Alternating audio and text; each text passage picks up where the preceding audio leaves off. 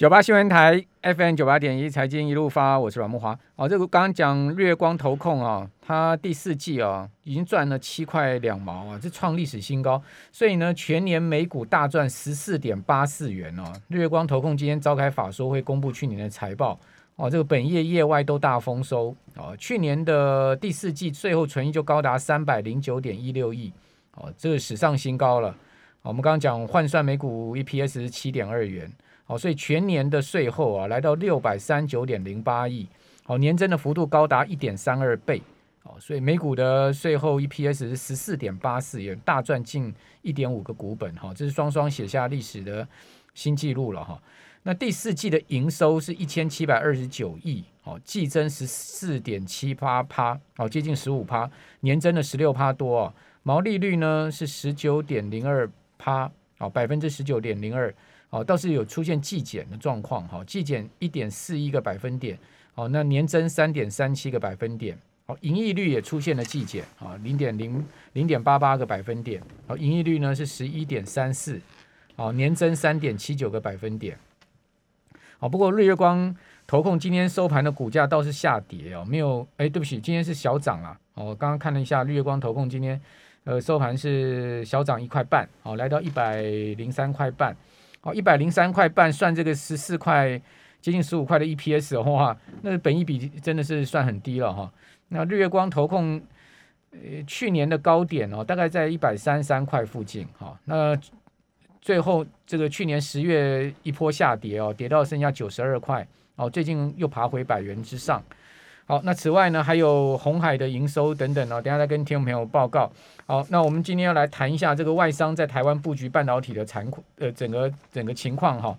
呃，我们要请教的是商业周刊的总主笔吕国珍，在我们节目现场。国珍你好，主持人各位听众大家好。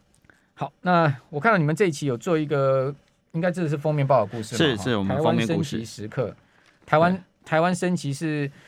呃，要从半导体升级吗？半导体已经升级了，不能再升级了，不是吗？我我觉得要从那个所谓的这个是在四这过去四年来，其实台湾有一个一个蛮有趣的现象。然后我们这一次，我们上周从过年前，我们就把台湾的跑遍全台湾嘛，我们去看了台湾，从从花莲有瑞典公司，比尔盖茨的瑞典公司，从桃园有法国最大的液体跟医疗空气集团的液空，法国液空嘛，Air Liquid。英文可以可以取成空气是属于专门属于它的，然后到了新竹跟苗栗有艾斯摩尔嘛，荷兰公司，接下来在彰化有大麦公司，在我的台南有英国英国跟美国公司，到了高雄还有日本公司，所以整个台湾有世界八大强国都到了台湾来投资，而且在过去四年来，我们去算一下，八国联军就对了，就跟跟那个。呃清朝的时候的八国联军不太一样，这次他们是带的钱啊，所以我们去算了一下，大概比过去二十年平均外商投资台湾多了百分之四十九，也就是说，过去四年来外商在台湾的投资是增加平平均增加了百分之四十九，所以我们也去问了经济部长王美花嘛，是说四十年来增加二十年二十年的平均值比它多百分之四十九，等于我们每年都比过去的二十年的平均多一半出来。所以外商是真的在疯狂的投资嘛？所以也可以看我们这期的报道，密密麻麻的地图啊。因为阮大哥刚才说补补补啊，怎么整个地图都满满的？确实，台湾也一波所谓的投资热潮啦。当然，你也可以说我们半导体的升级然后。但是其实这些顶尖的外商，其实他们是拿着他们最好的技术来到台湾来投资啊。我怎么说呢？像德国默克，它其实已经有三百五十四年的历史嘛，从医疗化学做到材料，做到半导体嘛，哈。它在高雄投资一百七十亿元，是把它。全球的研发最先进的研发跟制造中心放在台湾，也只有这个地方有半导体领域的四个关键材料，还有面板的材料在台湾。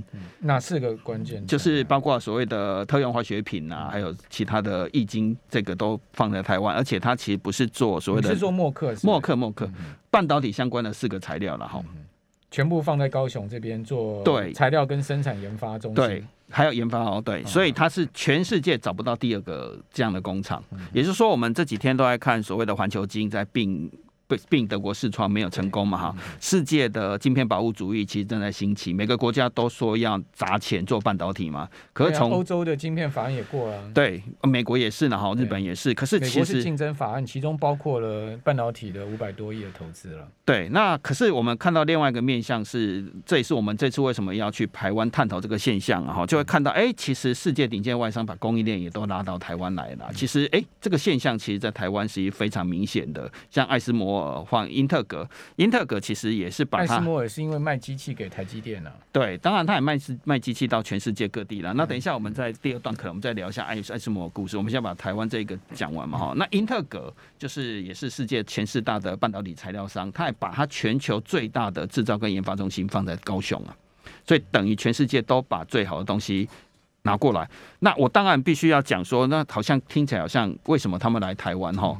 坦白讲，德国要，日本要，美国也要，所以我们就去问经济部长我美化这个问题嘛哈。坦白讲，台湾这几年发展半导体，也就是说，阮大哥说的也对了。如果你在留在德国、留在日本、留在美国，你只是考八十分呐。你到台湾可以考九十分呐、啊，也就是说你要练前段班，你必须要来台湾。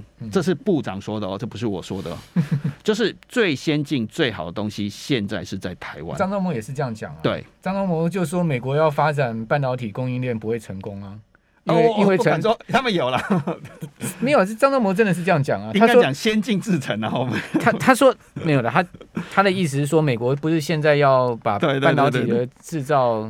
这个晶圆制造拿回去拿回去嘛，而且一直在讲说，张忠谋就公开讲他不会成功啊。他说因为美国成本太高啊。对，所以花花部长讲的就是，在美国你顶多考八十分，你台要练九十分的要来绩优班，你就要来台湾念。所以台湾其实完全变成不一样。不过我们还话讲回来了，也不要把自己讲的那么满了。来回台湾，来台湾有钱赚了。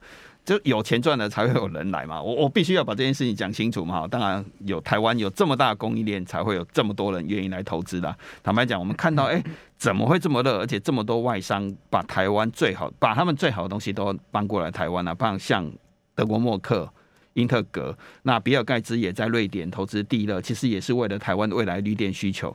所以我们这次看，哎、欸，台湾真的跟以前不太一样，而且更点重点是说，哈，这些外商来还蛮好玩的，年薪是。二十个月起跳，然后放假只谈补假不谈补班，就是台湾你放的我我美国没有放，欧洲没有放的我我照给你放，那你没有补到的假我还补给你。嗯，当然是听起来你说年薪二十个月起跳是任用台湾的工程师，对，任用台湾的工程师，年薪二十个月起跳，对，然后只谈补假不谈补班。就是我多放个假，我也不会要你补回来。嗯嗯，其实薪水待遇不错。当然，这很多网友在我们的文章下面留，我也必须要讲出来。外星外资在砍人的时候也是毫不留情的哈。当他有一天决定要离开台湾的时候，全部拆光了哈。这件事情我也必须要跟听众说，这件事情是都都会发生的。简单讲，世界都在抢这些最先进的科技半导体供应链，那台湾你也是要抢得到了。当然还有跟天会走，你也可能会碰到这个局面。好坏我都先讲了，免得说我好像一面。说好的，好了，那先讲一下艾斯摩尔吧。艾斯摩尔，因为它最主要的客户就是台积电跟三星嘛。对，这个瓜分了它的最主要 EUV 的机台啊。对，对我们做杂志，我们其实还是要去想一个问题嘛，哈。它对台湾来讲，很多人会说，你可能留来用台湾的便宜的土地啊、电啊、水啊，然后留下污染啊。事实上，这来放很多给赛的外商也很多了哈，制造很多污染很多，各取所需吧。对对，这是事实的哈。那可是我们也去探讨外事摩尔来台湾对台湾有什么帮助，所以我在讲一家公司的故事，那家叫信邦。如果我们把信邦董大哥再开了嘛哈，过去五年来它股价涨了三倍。那当然，很多投资朋友可能知道，或者是有的不知道。那我们真正去了解的时候，才发现原来是艾斯摩尔一直在训练他，帮他接轨到世界上最先进的所谓的哎艾斯摩尔的所有的设备的供应链里面。所以我们去问的时候，还蛮那故事蛮精彩的，就是他第一次到见到艾斯摩尔的，哇，进到信邦是在苗栗厂嘛哈，然后就看到婆婆妈妈身体 在。背上背了一大堆连接器，那边走来走去啊，很有妈妈的味道了。什么意思？就表示它其实非常原始嘛，充满着客家味的一个工厂。你说它很 low 就对了。对，就是那种连接器还背在背上，这样子搬运就对了。对啊，就连接器就是这样的工厂嘛。事实上，台湾连接器工厂很多啦，那都在比报价、比低价嘛。红海是做连接器起家的。对啊，红海是。那但是艾斯莫进来之后，其实他开始协助他什么叫做半导体，所以那些婆婆妈妈、那些客家阿姨们还要去学什么叫半导体你的知识，而且重点还是要讲嘛，哈，设备能够做得这么好，不是靠检验出来，光这个观念其实就改很多，就是说你要做到所谓的极紫外光或几纳米的制程，其实你不是说你后端的检验设备要做得好，而是你整段的观念跟你做事情的方法都要改变。谈的不是价格，谈的是整个做事情的方法。所以艾斯莫是帮整个信邦去做调整体质，不谈价。他为什么要选信邦呢？啊，信邦当然转过头来，信邦愿意投资，全力配合他。所以那些婆婆妈妈还要去上半导体的课程，做到所谓的一颗尘埃也不能落下。当然有退货了，所以送到荷兰又再被退回来，其实也是掉眼泪。所以那也是很辛苦一段过程，所以信邦才会过。他从零七年哦，其实其实时间还蛮早的，二零零七年就已经开始去跟艾斯摩尔合作，到过去的五年才慢慢看出信邦的爆发力嘛。如果我们现在看回头看信邦的时候，哎，原来是有这段故事在里面，是因为有艾斯摩尔进来台湾投资，然后协助他怎么样提升台湾的竞争力，他的竞争力。那 EPS 就出来了，去年前三季赚了八块钱嘛，等于说信邦就是做艾斯摩尔这个连接器里面的所有设备，这些设备，对，就是跳出来的，所以它信他带给信邦啊，不是说订单而已，而是整个公司的观念跟做法都改变了。我们去看的时候，所以我们看到可以看到上周如果看到杂志的话，可以看到。其实整个公司完全变成不一样嘛，以前可能经常背连接器，现在完全是变成半导体无尘室啊，那改变是非常大的。一个台湾本土公司会变成这个样子。那还有什么公司因为外商来台湾投资而带起来的？像我们这一次也去看法国易空嘛，哈，所谓的法国易空其实就跟远东集团的亚东气体来合作。那亚东气体做的东西其实是对未来讲是很重要的东西，叫氢能。如果有机会到啊，现在没有机会了，到法国的巴黎，其实。巴黎的计程车已经改成开始改成氢气，那他的氢气就是用法国义空的氢气，所以法国义空来到台湾，其实也要协助台湾的所谓的交通工具也会变好。好，我们休息一下。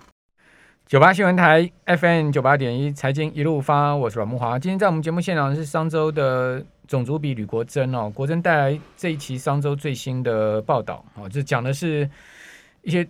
高科技的外商啊，甚至有一些服务业的外商哈，来台湾投资。好，这个整个投资地图呢，遍布北中南到宜花都有哦。宜莲、宜兰花莲，那花莲最主要就是你刚刚讲比尔盖茨，比尔盖茨的公司开发第二嘛，对不对？有一天比尔盖茨来台湾做核电厂，不是不可能啊。嗯、那到时候要不要公投就不知道了。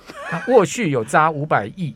来台湾投资，对，沃旭其实跟谁合作，你知道吗？这个故事当然我们可以每一个都来讲啊。哈、嗯，沃旭跟中钢，其实在新达，或者是我们讲整个离岸风电的业者啦，这样会比较准一点。离、嗯、岸风电光中钢，呃，还有另外公司，我们跟阮大哥也在这里聊过啊，另外叫世纪钢嘛，哈，那。真的要做水下基础的每个员工，也就是说，我又回到刚才艾斯摩尔的故事，每个都要训练，都要认证。所以你没有那些功能，你是根本是做不是功能，好讲工程师或技术人员，你才有办法做出好的水下基础。所以很多东西其实是这些外商跟中钢一起去打造他的自己的新达海基，所以没有那些人才哦，是做不出。做不出那些水离下离岸基础，所以只能从韩国进口了。所以现在说他缺工，开不了工厂。我要讲，我们曾经聊过那家公司的。对，过年过年前后有这个新闻。世纪钢嘛。对，就是 你没有好的人才，你是做不了那些东西的。所以中钢是扎扎实实的跟这些外商合作。那对于高雄来讲，它可以带来很多先进技术的人才，包括我的母校高雄科技大学，为了训练潜水哦，光潜水这些事情都有专门的潜水训练学校。在我高我的母校高雄科技大学的男子校区，有一个池子，还要训练几公尺以下的训练人员，每个都要认证，都要考试的。你说学生要上潜水课？不是学生，你要到这些做水下基础加工的，你还是要有的是要潜水执照，要专门做过全。所以到你们学校去上。对，要回到我的母校高雄科技大学去做认证就对了。对，认证跟训练拿执照，那个不是那么容易的。如果有看过那个电影叫什么《怒海潜将》，那个有一个有一个黑我知道了，飞翼，对对，那个其实是要这样做的，每个东西是这样做才有办法做出那个东西的，所以。中钢也在这，当然我们这次没有特别报道中钢，因为也不能一直报道老是只有中钢的故事，就会看到哎，原来每一段都是非常辛苦。不过刚才有个听众，因为我们刚才讲法头法国一体空气集团，然后说光刻机里面 不能用光刻机了，对不起，光刻机是中国词，曝光机，曝光机，它它其实有一段是为什么要用到氢气？是呃，极紫外光里面的环境必须要洗把它气化。吸气化必须要用镭射，每一秒打五万次的镭射吸这个金属才会气化。气化之后吸可能会沉积在所谓的制成里面，所以必须要高洁净度的氢气去吹驱它。我不是说里面要用到氢气了哈，那那是一个，它必须要用氢气去把它吹走、吹驱，所谓的把它清走，避避免沉积在里面。当然我们没有机会看到真实的状况是怎么样，我也只能告诉你。这个故事是这样，所以必须要有法国一体空气集团在台湾盖非常多的高洁净度的氢气工厂，来配合所谓的台积电的极紫外光的制程。嗯，不是说那一台机器一定要用到，不能。好，那应材 MAT 其实来台湾投资很久了嘛？对，那它的那个供应商也非常多啊，像。呃，金鼎啦，像凡轩啦，信邦也是它的供应商。对，所以汉唐都是。所以我们也看到台湾的半导体设备商，第一个我们看到他们跟他之间的合作，这是第一点。也就是说，我们在这里面当然一起都在考九十分呐、啊。第二件事情其实值得我们台湾去看的，因为这有点岔题。从八大强国护台湾、外商护台湾这件事情往外去看的话，台积电供应链同时也带着我们这些好的供应商。去打国际杯了，所以在亚利桑那其实有非常多的台湾业者，从高职化嘛吼，然后本土化，接下来国际化，我觉得这件事情值得投资人朋友注意了。当然我这次没有把它背出来。所谓的第一个本土化是台积电除了艾斯摩尔这些业者之外，也慢慢训练自己本土的，包括刚才阮大哥说的金鼎啊这些设备商嘛哈。接下来开始考九十分嘛哈，包括长春啊、李长龙这些业者，或者是三福化最近也涨很凶的三福化，这个叫做高值化或者是高级化。第三个是国际化，带着他们开始去扩展国际市场，所以有一天到德国盖所谓的半导体供应链的时候，有可能带走了是台湾这些本土业者哦，而不是德国默克哦。也许我们看到长春跑到德国去设设厂哦，这个对台湾来讲其实意义是非常重要。所以我们这次也访问了英特格，那英特格很恨台湾一家公司叫嘉登，所以上周这次也访问呃英特格的全球 CEO。为什么很恨加登？那看他跟加登打那个运输盒的官司啊，打了非常久。那我们官司那个很复杂，我们就不去谈了。加登公司这要跟英特格这，但是他讲一句很有玄机的话，是台湾懂台积电是最大优势。所以其实我们必须得，他这句话我自己延伸嘛，我们必须要懂我们现在拥有优势，怎么样去把台湾的这个优势把它做起来。所以他讲这句话还蛮好玩的，台湾懂台积电是我们的优势，所以就。意思就是说，台积电股价股票给他买下去就对了。可能各位他的意思，可能要听懂整个供应链的意义跟整个故事会比较重要了。我觉得上品也可以注意啊。对，他是做那个所谓的铁氟龙的，以前是做那个不粘锅的东西。博硕树脂，对，其实它也是台积电供应链。如果你讲到上品，就会在我这里，我们不是有讲过一次。访问上品，对，我们不是有一次讲过，在这里讲过长春的故事吗？他必须要有几百辆的槽车，二十四小时不停的送，槽车就要用那个佛数数字啊，就是要用类似铁氟龙这样的数字，所以那个量非常的大，而且它到未来三年的供应链的量都全部都已经满了，车子做不完了。那如果有一天他必须要到欧洲去、德国、到美国去设厂、到日本去设厂，熊本啊，因为听说熊本现在给的钱也是非常的多，每个地方都要。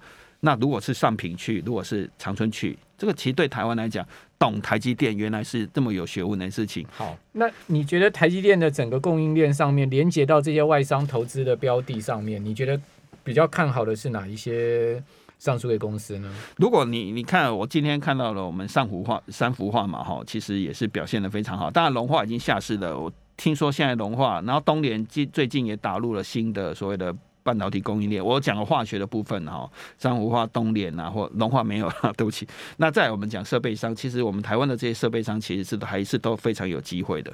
嗯，对。凡轩据说有五百亿台币的在手订单呢。对，如果以以我们这次去跑台湾感受到的所谓的这么外商这么热情的看台湾，而且把目标放三五年。代表这个趋势可能真的还要再走三五年，因为他们所有的设厂目标跟扩产目标都花了三五年了。一年资本支出四百二十亿美金啊，台积电。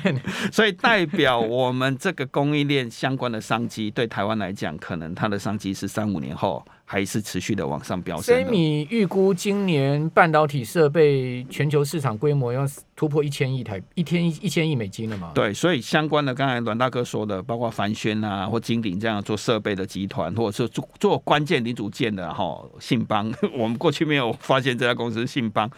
那你可以有啦，信邦其实我一直有在注意它，哦、但我没有三十买它，现在快三百块。刚才有听众说他有三十块的信邦，我看的都傻眼。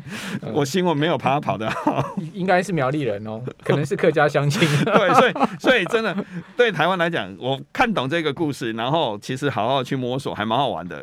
因为我没有办法全部看完，我只能够说，我们看完之后，哎，觉得我们台湾其实充满着希望。啊，考九十分的人，为什么王美花部长说台湾其实要好好善用这个优势嘛？哈，那我们去读懂这张图，台湾会不会将来也是一个出现一个状况，就是人才分流啊？就是说，大家看到半导体制造业就薪水高嘛，那个服务业都嗷嗷待哺啊，那年轻人将来是不是就他这确实很残忍啊！啊我们在在在服务业了就没希望了，是不是？对，其实真的是一。真的是差别像天天堂跟地狱了哈！现在这边的人真的是抢的非常的凶，这些外商还在抢人，起薪都是二十个月啊，谈二十个月的薪水，起薪百万，然后只谈补薪、补假、补假不谈补班，真的没办法。可是你其他的服务业就是低薪，那这个 M 型化，我觉得还是会很严重，没办法，全世界的发展重心就变成这样。那这也是要跟听众说的，这很残酷、很现实，我没有办法跟你说每个行业你都可以照顾得到。那。会不会得荷兰病？其实我们也是要担心啊。但这个会发生在什么时候？所谓的荷兰病，阮大哥，我们可能不需解释，就是过度依赖一个半导体。陈南光很清楚。对，过度依赖一个半导体 行业，把所有的人才，如果有一天它掉下去了，我们怎么办？哦、那个杨总杨总裁说不会了啊，对了，没有荷兰病了，台湾没有荷兰病了。这个可能是，但是此刻台湾变成有矽盾二点零嘛？因为八大强国的外商都来台湾投资，那带来这么多工作机会，把钱都放在台湾。经济学人说台湾是世界上最危险的地方啊！怎么这么多人来台湾投资？好，呃，毕竟台湾有全世界强大的半导体供应链嘛。对啊，这个外商来这边投资，不管设备啊哈，或者是特用化学材料、气体啊，是其实也是必然的了。分数考得高又有钱赚，何乐不为？好，那台湾就当然。我是觉得也不能只只靠半导体产业一个了，这是经济部可能也要去思考一下，呃，服务业啊，哈，尤其是一些内需服务业，是注意要要值得也是要提振。非常谢谢吕国珍，谢谢谢谢。谢谢